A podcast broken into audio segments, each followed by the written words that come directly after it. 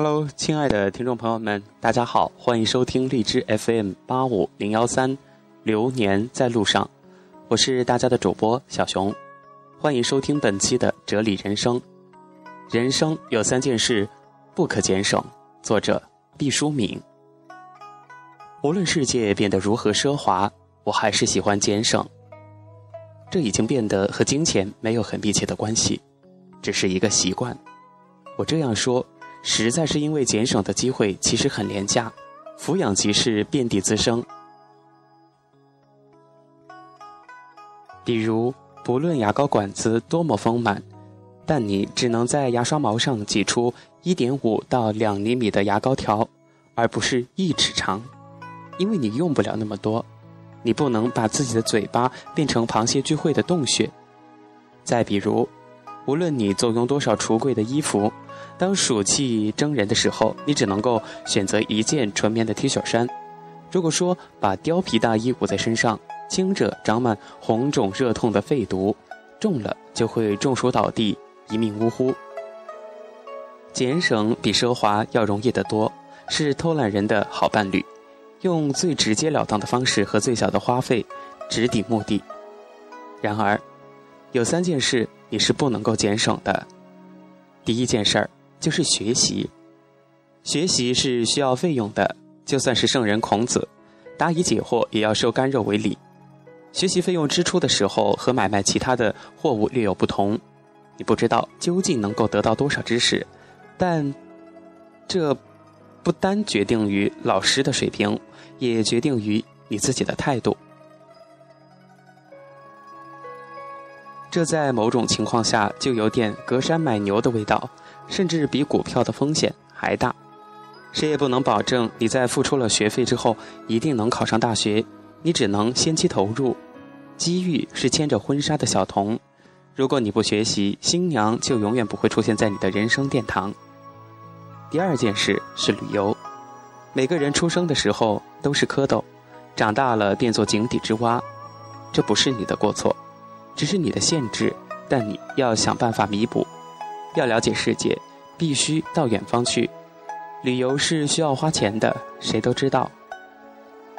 旅游的好处却不是一眼就能看到的，常常需要日积月累、潜移默化的积蓄。有人以为旅游只是照一些照片儿。或者是买一些小小的工艺品，其实不然。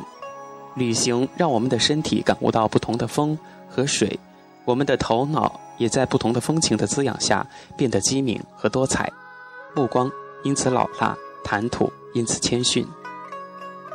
第三件事儿是锻炼身体。古代的人没有专门的锻炼身体的习惯，饥一顿饱一顿，全无赘肉，生存的需要逼得他们不停地奔跑狩猎。闲暇的时候就装神弄鬼，在岩壁上凿画，在篝火边跳舞，都不是轻体力活劳动，积攒不下多余的卡路里。社会进步了，物质丰富了，用不完的热量成了我们挥之不去的负担。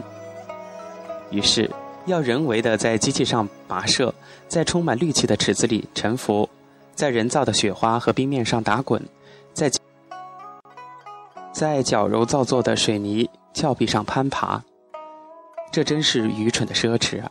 可我们没有办法，只有不间断地投入金钱，操练贫瘠的肌肉和骨骼，以保持最起码的力量和最基本的敏捷。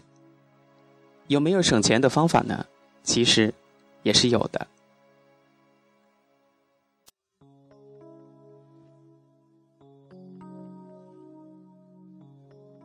那么方法是什么呢？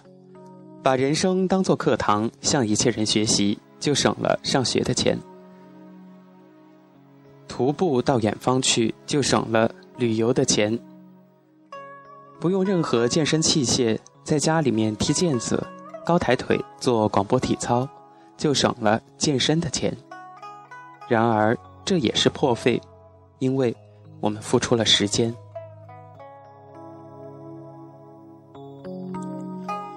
亲爱的听众朋友们，本期的哲理人生就跟大家分享到这里。毕淑敏是我国著名的作家，有非常多的著名的儿童文学作品。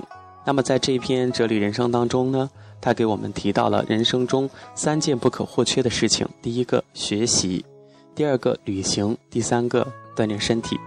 身体是一切革命的资本。